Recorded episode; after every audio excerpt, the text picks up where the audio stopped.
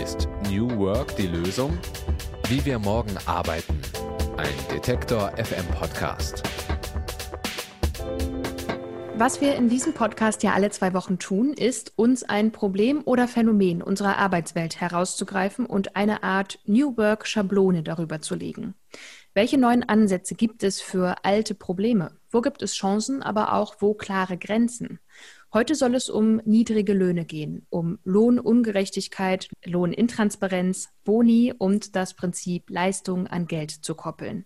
Wird das der Arbeitswelt von morgen oder auch der von heute eigentlich noch gerecht und wie kann man Löhne ganz neu denken, etwa mit New Pay-Modellen? Darüber spreche ich auch heute wieder mit der Sozialunternehmerin und Gründerin des Better Place Lab, Joanna Breidenbach. Hallo Joanna.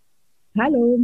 Und mit der Organisationsentwicklerin Bettina Rollo, die auch Teams in Sachen New Work berät. Hallo Bettina. Hallo Marie. Wir sprechen dank Corona via Zoom. So können wir uns wenigstens sehen und ihr hört uns hier. Joanna, wann sind Löhne eigentlich gerecht? Hui. ähm, Löhne sind dann gerecht. Naja, Gerechtigkeit ist ja ein sehr subjektives Empfinden auf der einen Seite. Ne? Und auf der anderen Seite ist es interessant, ähm, es ist eins der ähm, äh, Empfindungen, die universell gelten. Also man hat herausgefunden, das haben auch Kulturanthropologen herausgefunden, dass ein Gesinn für Gerechtigkeit wirklich eines der Sachen ist, die auf der ganzen Welt äh, herrschen. Und natürlich gibt es dann ganz viele spieltheoretische Ansätze, die dann wiederum zeigen, wie das genau aussieht. Ähm, aber ähm, für mich äh, hat diese, es gibt es sowohl subjektive als auch objektive äh, Kriterien, äh, ob ein Lohn äh, gerecht ist. Und ich finde es sehr, sehr spannend, weil wir leben in einer Zeit, wo wir sehen, dass ganz viele Gehälter, denen wir bis dato bereit sind, einfach sehr, wo wir sehr großzügig sind als Gesellschaft, von, die aber eigentlich in, in Jobs gezahlt werden, werden, die eher die Welt schlechter machen, ja, die die Umwelt schlechter machen, die soziale Polarisierung und Ungleichheit fördern.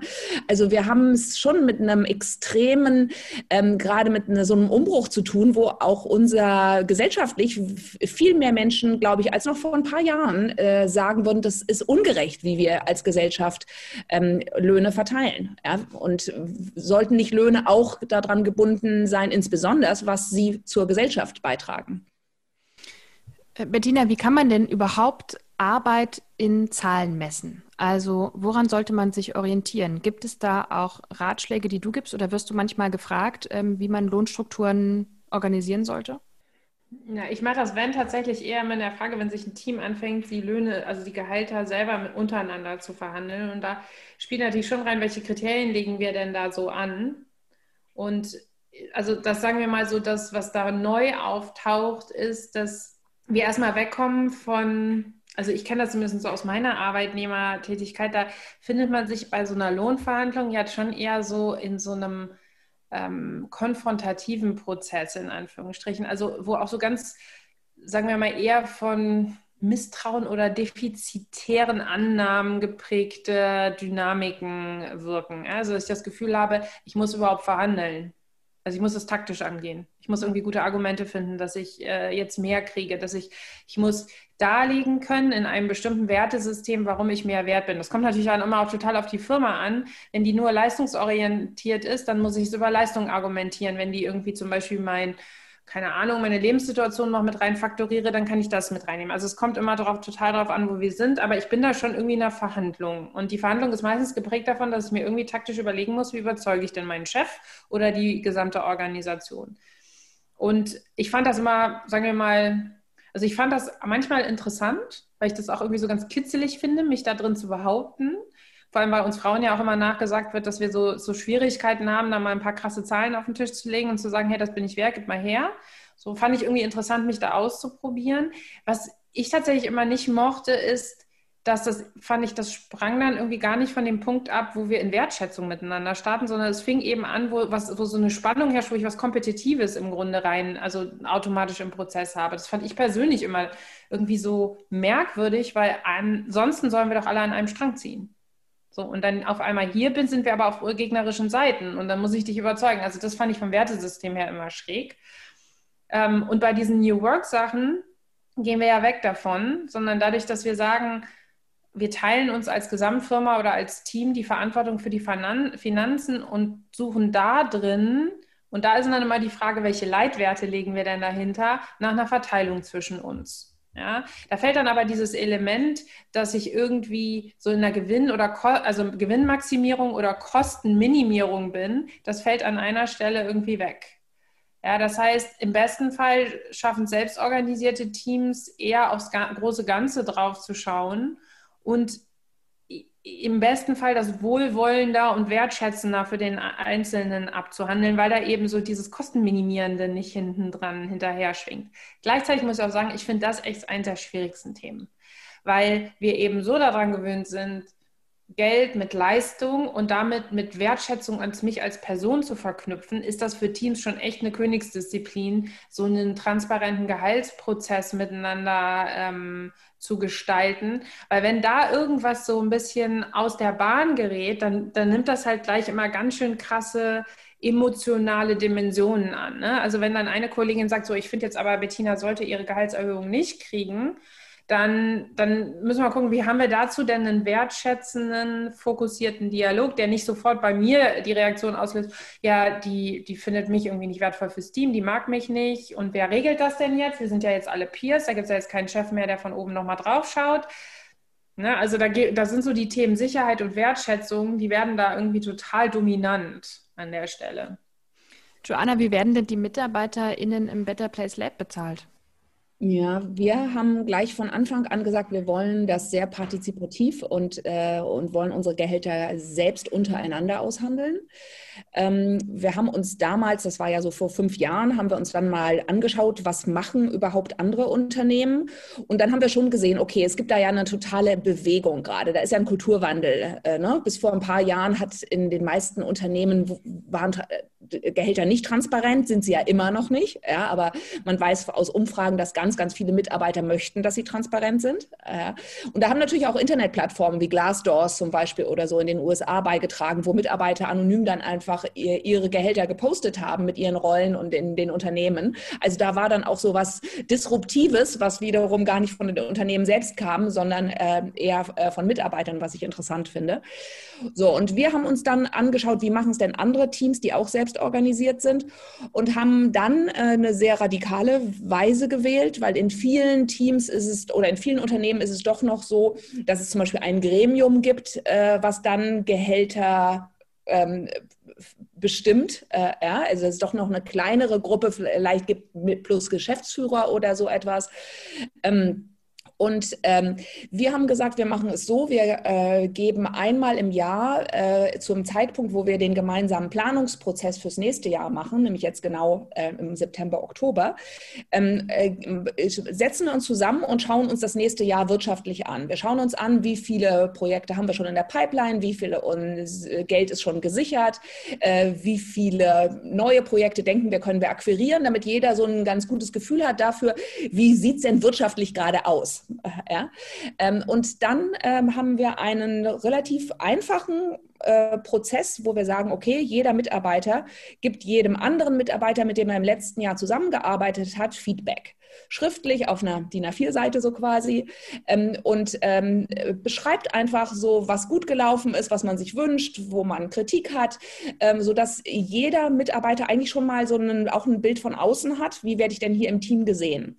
Dann mache ich wiederum als Mitarbeiter, mache ich meine Zielvereinbarung fürs nächste Jahr auch schriftlich, ähm, schreibe also auf, welche welche Aufgaben ich übernehmen möchte, wohin ich mich entwickeln möchte, äh, welche Verantwortung ich äh, tragen möchte. Und dann äh, wird das untereinander eben geteilt. Äh, und daraufhin machen dann Mitarbeiter Pitches und sagen, okay, für nächstes Jahr möchte ich mein Gehalt so und so haben. Und das wiederum dann wird diskutiert. Ja, und das wird auch öffentlich diskutiert, äh, so man dann sagen kann, also erstmal schmeißt man dann natürlich alle Pitches zusammen und sagt, naja, also wenn wir das jetzt alles wirklich zahlen würden, dann müssten wir äh, irgendwie vielleicht 40 Prozent äh, mehr Einnahmen äh, generieren. Trauen wir uns denn das überhaupt zu? Ist das möglich? Ja, und das ist dann meistens kapazitär oder sonst nicht möglich. Das ist schon mal ein totaler Reality-Check, dass man wirklich sieht, ähm, wir, und das ist natürlich in den meisten Unternehmen, die auch da noch Shareholder Dividenden zahlen müssen oder so etwas, gar nicht so einfach. Ja, weil bei uns ist das Ziel eine schwarze Null ja, oder ein kleiner Puffer fürs nächste Jahr, ist schön. Ähm, aber grundsätzlich sind wir eine Unternehmung als gemeinnützige GmbH, die jetzt nicht irgendwie noch Großgewinne erlösen, äh, erzielen muss. Ähm, so dass man wirklich sagen kann, jeder kennt die Zahlen äh, was total wichtig ist, damit man seine Re Gehalte realistisch einschätzt. Ähm, und jeder weiß auch, was der andere kriegt und kann sich deswegen wie in so einem beweglichen Mobile immer so verorten äh, und auf einer ganz guten Wissensbasis. Also äh, wir, und natürlich gab es auch in dem Prozess des Aushandelns ähm, Bedenken und Sorgen, werden wir ähm, das schaffen miteinander. und in den ersten Jahren wurde auch Bettina noch dazu geholt, weil man doch das Gefühl hatte, okay, es ist ganz gut, wenn wir noch äh, unsere Organisationsentwicklerin als ähm, Puffer und als konf potenzielle äh, Konfliktbearbeiterin dabei haben können. Aber in den letzten Jahren hat es eigentlich sehr gut auch äh, ohne externe Begleitung funktioniert. Bettina, wie viele Konflikte, sag ich mal, erlebst du dann in Teams ähm, dabei mit? Und wie schaffst du es, diese Emotionalität, von der du gesprochen hast, dann da rauszunehmen, sodass das wirklich funktioniert, dass Mitarbeiter und Mitarbeiterinnen untereinander ihr Gehalt bestimmen? Ja, also ich, wenn, wenn Teams sich das wirklich vornehmen, und da muss ich jetzt auch nicht sagen, das sind dann die wenigsten, die so weit gehen. Ja, also oft, also in manchen Unternehmen geht es nicht, weil nämlich die das nun eine Abteilung in einem größeren Unternehmen ist und wir die Transparenz zu Finanzen nicht herstellen dürfen, ne? weil dann es irgendwelche Regulatorien gibt. Ähm, und ein paar trauen sich das einfach nicht zu. Und dann gibt es wenige, die sagen, den Schritt möchten wir auch noch gehen. Und da fange ich dann immer erstmal an, dass ich erstmal mit den beteiligten Personen exploriere, wie verknüpfe ich Geld und meine Person. Also der, die Voraussetzung, dass ich in diesem Prozess mich selber gut ähm, regulieren kann und damit mit den anderen auch, sagen wir mal so, ähm, geerdet und klar wie möglich äh, interagieren kann, der, der setzt erstmal voraus, dass ich weiß, was das Thema mit mir macht und wo ich da leicht gepikst werden kann. Ja? Und das ist erstmal so die erste, also wie verknüpfe ich das in mir und welche Befürchtungen trage ich denn, was hier passieren könnte? Und das sind dann oft so die ähnlichen. Ne? Ich befürchte, dass meine Kollegen meinen Wert nicht so sehen, wie ich das sehe, dass sie nicht verstehen, dass ich das brauche. Also es geht immer ganz viel darum, dass man die Befürchtung hat, dass die anderen ähm, irgendwie eine Art von Tendenz oder Prägung in den Prozess mit reinbringen, der mir, der mich schlechter stellt. Ja, und dass es entweder was Persönliches ist oder ein Missverständnis von Fakten ist und so weiter. Und ähm, das heißt, ich fange immer an, dass jeder sich erstmal selber klärt und dann das Team sich dazu austauscht und dass wir im Vorhinein mal besprechen, was könnte denn hier alles so Schlimmes passieren und was brauchen wir, damit wir uns sicher fühlen können im Prozess und das dann in den Prozess mit äh, zu inkludieren. Und dann, also ne, ich fand jetzt, ich fand das Team von Joanna jetzt am Anfang, ich war da immer sehr, ähm, äh, wie sagt man, sehr vertrauensvoll, dass sie das gut alleine hinkriegen. Ich kann aber sehen, dass es dann doch schon manchmal, also da passiert dann auch immer wieder was, das hat man nicht vorhersehen können. Ja, also dass dann irgendwie ähm, bestimmte Personen, äh, dass man, also das zum Beispiel so das häufigste, was glaube ich tatsächlich passiert ist, dass sie in einem Jahr was abgesprochen haben, das nicht schriftlich fixiert haben, das dann auf das Folgejahr hätte einwirken sollen und sich keiner mehr daran erinnern konnte, was jetzt wirklich abgesprochen war und dass da unterschiedliche Meinungen im Raum werden. Also wenn ich eins gelernt habe zum Gehaltsprozess, dann ist tatsächlich irgendwie, man muss klar kommunizieren und man muss, wenn man Dinge festlegt zusammen, die dann im Folgejahr für jemanden gelten sollen, das muss wirklich dokumentiert werden. Also das ist wirklich eine Sache, die uns mehrmals in dem, Prozess auf die Füße gefallen ist. Und das andere ist dann eher sowas wie, wenn dann neue Szenarien auftreten, also beim, ich glaube, beim Better Place Lab ist so das Neue, dass die, dass die, äh, dass, äh, die Finanzierung von wirklich, äh, ich weiß nicht, Joanna, wie nennt man das, so wirklich so Projektaufträge auch von normalen anderen Privatfirmen gekriegt hat, die sagen, wenn nicht an, an so administrative Budgets gebunden sind, auf einmal hin zu mehr Projektarbeit gegangen sind, die von Stiftungen vergeben wird, wo man mit viel, viel mehr Regeln konfrontiert wird. So, jetzt heißt man auf einmal, und das passiert anderen Firmen, die an der Börse sind, oder zum Beispiel Startups, die finanziert werden von Investoren genauso. Auf einmal ist man an die Realität eines Finanzierungsinstruments gebunden. Und dann fängt dieser Prozess an, schwierig zu werden. Weil A kann ich mich nicht mehr so frei bewegen. Man kann in so einem ähm, Drittmittelprojekt nicht äh, fröhlich äh, Posten rumschieben. Man muss die umwidmen, darf man dann immer nur 20 Prozent umwidmen, bla bla bla. Und äh, like Startups haben zum Beispiel die Herausforderung, wenn die mit Investoren arbeiten, dann wollen die Investoren ja was Bestimmtes mit dem Startup erreichen. Das heißt, wenn wir unsere Gehälter dann selbst organisiert nach unseren Leitwerten, die vielleicht viel mehr von deiner Familiensituation, das, was du gerade machen kannst, unser gemeinsames Wellbeing, das passt ja überhaupt nicht zu den Werten des Investors. Der möchte, dass die, das nennt man dann so schön Crunching, dass aus dem Team das Bestmöglichste rausgepresst wird für deinen geringsten Kosteneinsatz, damit diese Firma so schnell irgendwie den Umsatz macht. Ich überspitze das jetzt alles gerade mal so ein bisschen. Das heißt, dann ist irgendwie das, das Finanzierungsinstrument und das Wertesystem des Finanzierungsinstruments übersteuert dann die Leitwerte, die wir unserem Gehaltsprozess gegeben haben. Und das ist echt ein Problem. Und das passt manchmal einfach wirklich nicht zusammen. Und das ist jetzt, ähm, hast du selber gesagt, Bettina, so ein bisschen fast der ähm, ähm, seltenste und auch einer der radikaleren Ansätze, ähm, Gehälter neu zu denken. Ein ja, Schritt noch darunter ist ja überhaupt erstmal die Gehälter transparent zu machen. Würdet ihr sagen, das ist was typisch Deutsches, dass es ähm, so wenig transparenten Umgang mit Geld gibt in Unternehmen oder auch generell ähm, außerhalb fester Teams? Also, dass man in Deutschland nicht weiß, was sein Nachbar verdient oder nicht mal alle Menschen wissen, was die Ehepartner verdienen? Ich weiß das ehrlich gesagt gar nicht. Also ich bin ja, ich bin tatsächlich, Joanna, musst du mal was zu sagen. Ich bin in der Familie groß geworden, da war das nie ein Geheimnis. Und ich habe ja eine Weile in Asien gelebt, da ist das immer die zweite Frage, die man gestellt kriegt, wie viel man verdient. Also deswegen, ich, ich bin immer so ein bisschen überrascht. Ich bin jetzt auch in mehreren Firmen, wo jetzt Teams was selbstorganisierteres machen sollen und dann kam nämlich jetzt raus, dass die dann alle nicht, die dürfen das nicht. Also da steht in ihren Arbeitsverträgen und ich ich hatte das wahrscheinlich auch als Klausel in meinen Arbeitsverträgen und ich kann mich aber gar nicht irgendwie daran erinnern, kann mich aber schon daran erinnern, dass wenig drüber geredet wurde. Weiß gar nicht, ist das so? Ist das irgendwie so eine europäische Sache? In den USA auf jeden Fall. Die dürfen, glaube ich, auch nicht, ne? Darüber ja. reden. Also ich glaube, kulturell ist das schon etwas. So Geld hat man, man spricht nicht darüber, haben meine Eltern mal früher gesagt. äh, aber das ist, äh, ich, ich, ich denke, also auf jeden Fall ist es im deutschsprachigen Kontext, ich, ich weiß, es gibt so ein paar Studien, Deutsch, äh, äh Deutschland, Schweiz, Österreich, da ist es auf jeden Fall ähnlich. Ja, äh, und da gibt es äh, Bewegungen hin zu Gehältertransparenz. Es stimmt aber auch wirklich, das ist von Arbeitsschutz und Arbeitsrecht. Es ist äh, so, auch bei Better Place ist es so, dass eigentlich man als Arbeitnehmer unterzeichnet, dass man nicht sein Gehalt gegenüber Kollegen offenlegt. Ja? Ähm, also da gibt es wirklich rechtliche Sachen, die bestimmt irgendwie einen Schutzcharakter haben, der aber heute, glaube ich, einfach echt nicht mehr zeitgemäß ist. Ja? Ähm, und diese Gehältertransparenz Transparenz, die ist natürlich total wichtig, um auch gegen Diskriminierung und Missstände aufzudecken. Ich meine, wir wissen das natürlich mit Frauen, äh, ja, wo wir wissen einfach, wie viel Prozent, ich weiß gar nicht, was die aktuellen Zahlen sind, irgendwie 17 Prozent oder so etwas, ne, dass die äh, für vergleichsweise Posten weniger äh, bezahlt werden, wenn wir diese Transparenz nicht haben. Und das brauchen wir einfach, äh, um äh, solche gesellschaftlichen Themen einfach auch anzugehen. Ne? Ähm, deswegen, ich glaube, das ist etwas, was kommt. Immer mehr Menschen wollen das. Äh, und es kommt aber eben halt auch, wie Bettina erwähnt hat, mit einer gewissen Art von Verantwortung. Und als ich dir eben zugehört habe, Bettina, habe ich schon gedacht, wow, es ist schon krass, wie viel Angst und Unsicherheit wir immer am Arbeitsplatz mitschwingen haben oder überhaupt in unserer Gesellschaft. Ja? Und ich nehme mich da ja gar nicht aus. Aber dieses ganze Thema so Ängstlichkeit äh, und von außen bewertet zu werden und was denken die anderen von mir, so dieser ständige Blick von außen, der auch immer irgendwie ein bisschen misstrauisch ist und was Schlechtes unterstellt. Ich meine, das ist einfach schon krass, wenn wir uns überlegen, dass das so Teil unserer Grund, unserer Grundkultur ist. Ähm, ja, macht mich auch echt traurig. Hm.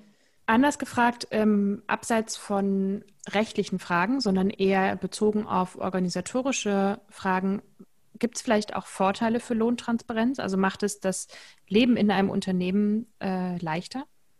Also was auf jeden Fall ja die Teil dieses kulturellen, dieser kulturellen Veränderung ist ja, dass zwar Zahlen wichtig sind und Löhne wichtig sind, dass wir aber trotzdem sehen, dass es eigentlich eine Entwicklung ist, die ein bisschen ganzheitlicher ist, dass Menschen eben nicht mehr ausschließlich äh, vielleicht noch wie vor ein paar Jahren ihren Lohn als wichtigstes Kriterium nehmen. Ne? Wir wissen ja aus ganz vielen Umfragen, dass äh, würden sie auf äh, Einkommenseinbußen, also würden sie Einkommenseinbußen in Kauf nehmen, wenn sie eine sinnvollere Arbeit haben. Ja, sagen ganz, ganz viele Menschen ja.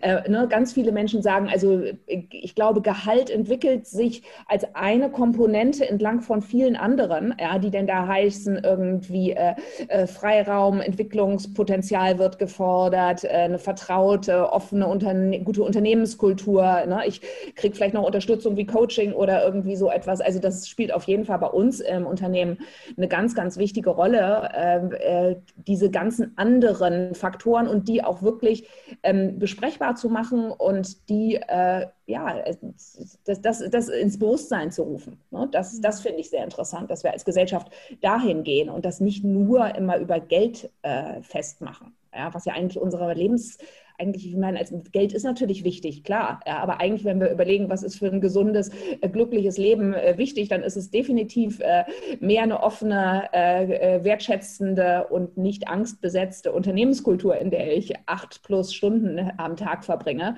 Ähm, ne? Und ich meine, ganz viele Unternehmen und ganz viele Gehälter muss man eigentlich so quasi eher, glaube ich, als Schadensersatzzahlung oder als irgendwie Schmerzensgeld auch ansehen.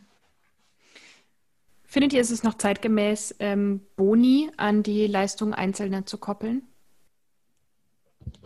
Ich bin da ja, also ich, ich bin da ja nicht der Meinung, dass das gesamt, also ganzheitlich so ein sinniges Instrument ist. Also ich, vor allen Dingen, weil ich das halt, also das ist so eine dieser Spannungsfelder, wenn ich dann zum Teil Teams in, sagen wir noch, also klassisch organisierten Unternehmen habe ich ja immer mehr Teams, die dann ähm, äh, denen ans Herz gelegt wird, sich selbst zu organisieren, weil man da drin eben ganz bestimmte Vorteile vermutet äh, von Seiten Chefetage oder Personal, so Innovationsfähigkeit, dann fangen wir damit an und dann stellen wir halt irgendwann im Prozess äh, fest, okay, die sollen sich jetzt alle selbst organisieren, wir machen kompetenzbasierte Hierarchien. Das heißt, unser Leitprinzip ist, Bestimmte Personen treten in ihrer Sichtbarkeit auch mehr in den Vordergrund, weil sie Führung übernehmen anhand ihrer Kompetenz. Und dann kriegen alle theoretischen Boni und alle, die dann, weil die Gemengelage gerade sie nicht in den Vordergrund transportiert über kompetenzbasierte Hierarchien, die kriegen dann alle einen kleinen Boni.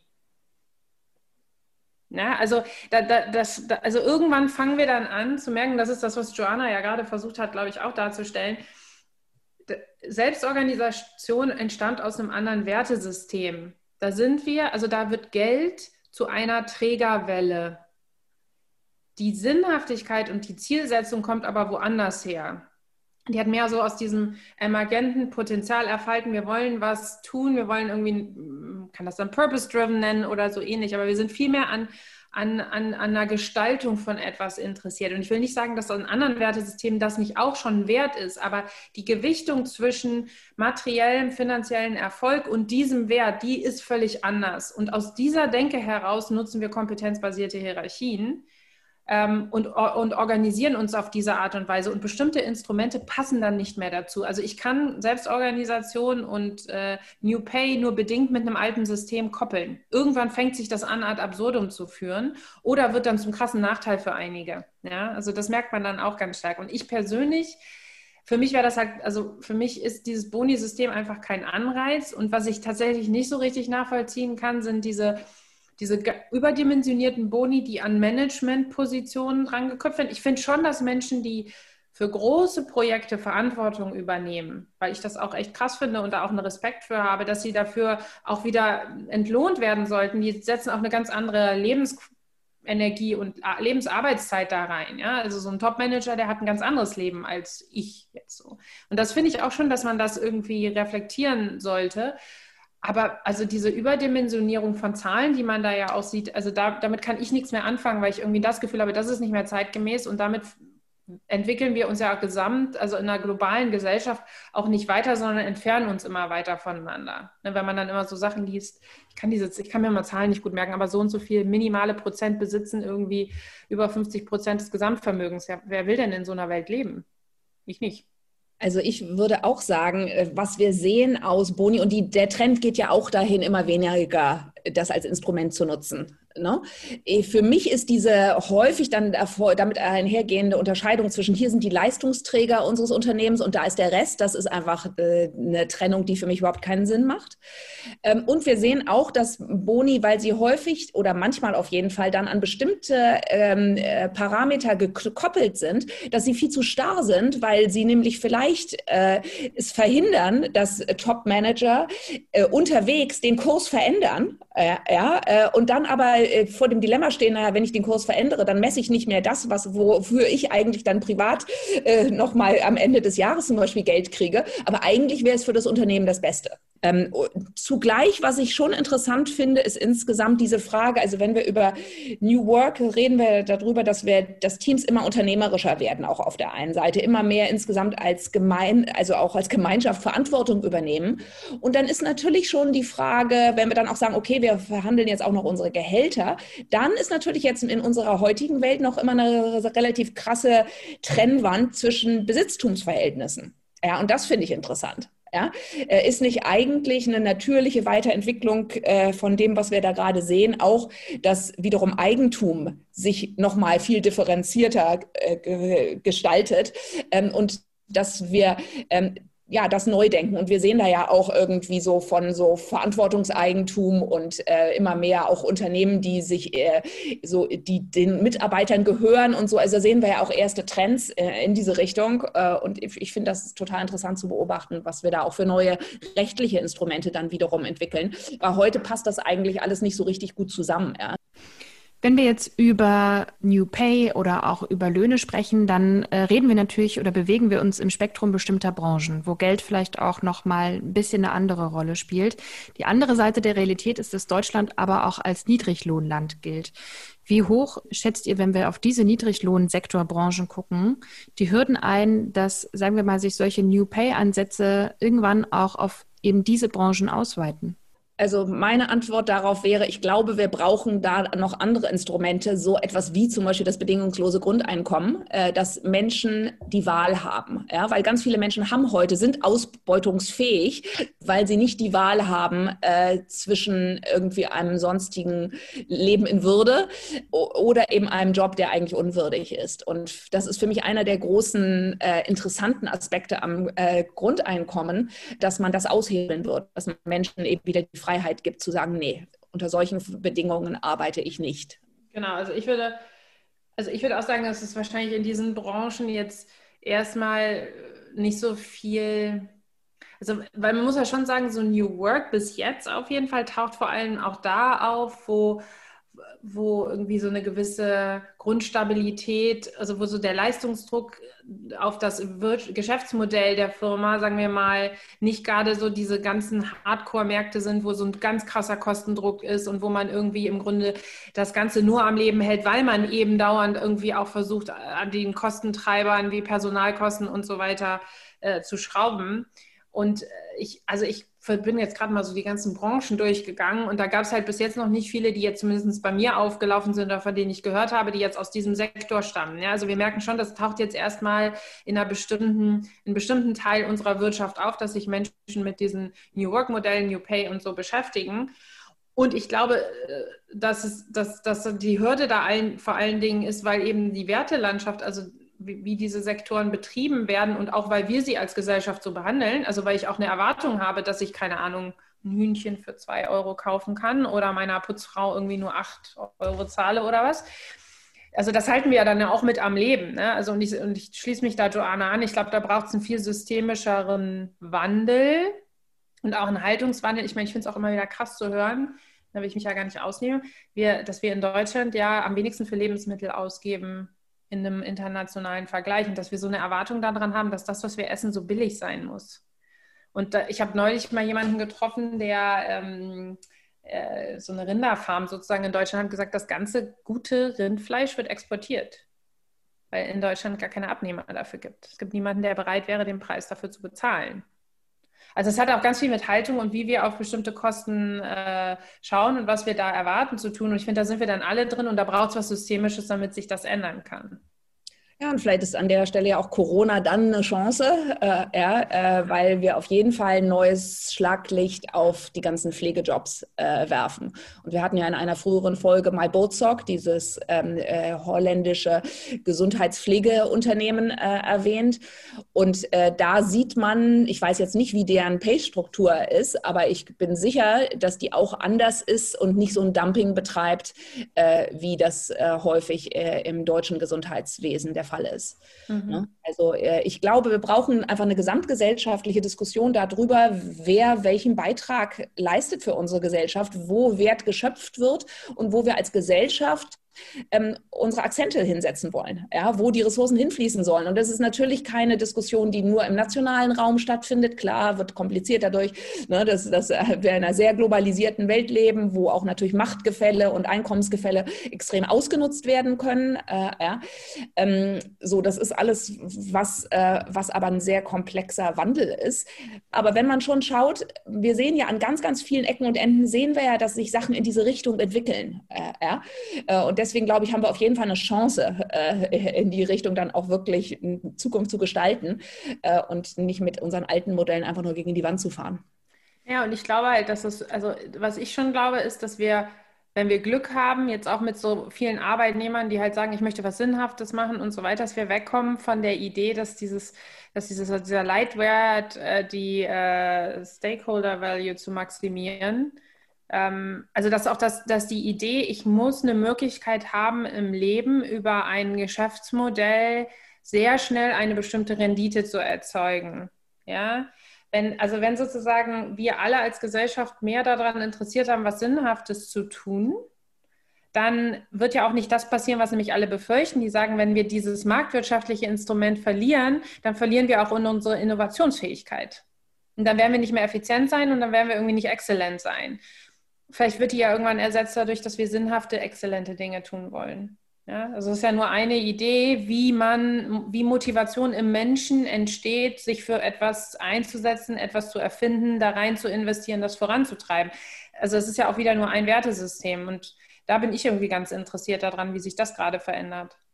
Genau, das sehen wir ja auch zum Beispiel, wenn wir uns anschauen, die Diskussion rund um das Bruttosozialprodukt. Ist das überhaupt das Richtige, dass wir Fortschritt und Wohlstand so messen mit einer Kennzahl, die, wenn du Kriege führst und irgendwie eigentlich ganz viel Unsinn machst und ganz viel irgendwie zerstörst umweltlich, dass aber dadurch, dass du viel Geld produzierst und viel Geld bewegst, dass das dann irgendwie positiv sein soll. Und ich meine, wenn wir uns Länder anschauen wie Neuseeland, wie Bhutan natürlich, wie Schottland, wie Kanada, die gehen alle viel mehr in diese Richtung Wellbeing-Budget Budgets zu bauen, wo wir Lebensqualität als Indikator haben und nicht mehr nur irgendwie, wie viel Geld zirkuliert durch unser System. Also das ist, glaube ich, etwas, wir müssen mit anderen Metriken arbeiten, um so eine gesamtgesellschaftliche, globale Entwicklung wirklich zu befördern. Zum Thema Löhne. Noch ein paar Zahlen zum Schluss. Acht von zehn Beschäftigten in Deutschland, Österreich und der Schweiz wollen übrigens mehr Gehaltstransparenz in ihrem Unternehmen.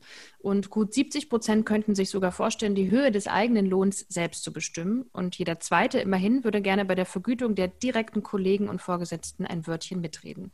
Das hat zumindest eine Umfrage von Xing unter 170.000 Angestellten ergeben. In diesem Sinne, danke, dass wir über Geld gesprochen haben. Bettina und Joanna, danke für eure Zeit und ich sage Tschüss. Tschüss. Tschüss. Danke euch fürs Zuhören. Hier gibt es in zwei Wochen wieder eine neue Folge. Wenn ihr die nicht verpassen wollt, dann abonniert doch gerne diesen Podcast. Tschüss. Ist New Work die Lösung? Wie wir morgen arbeiten. Ein Detektor FM Podcast.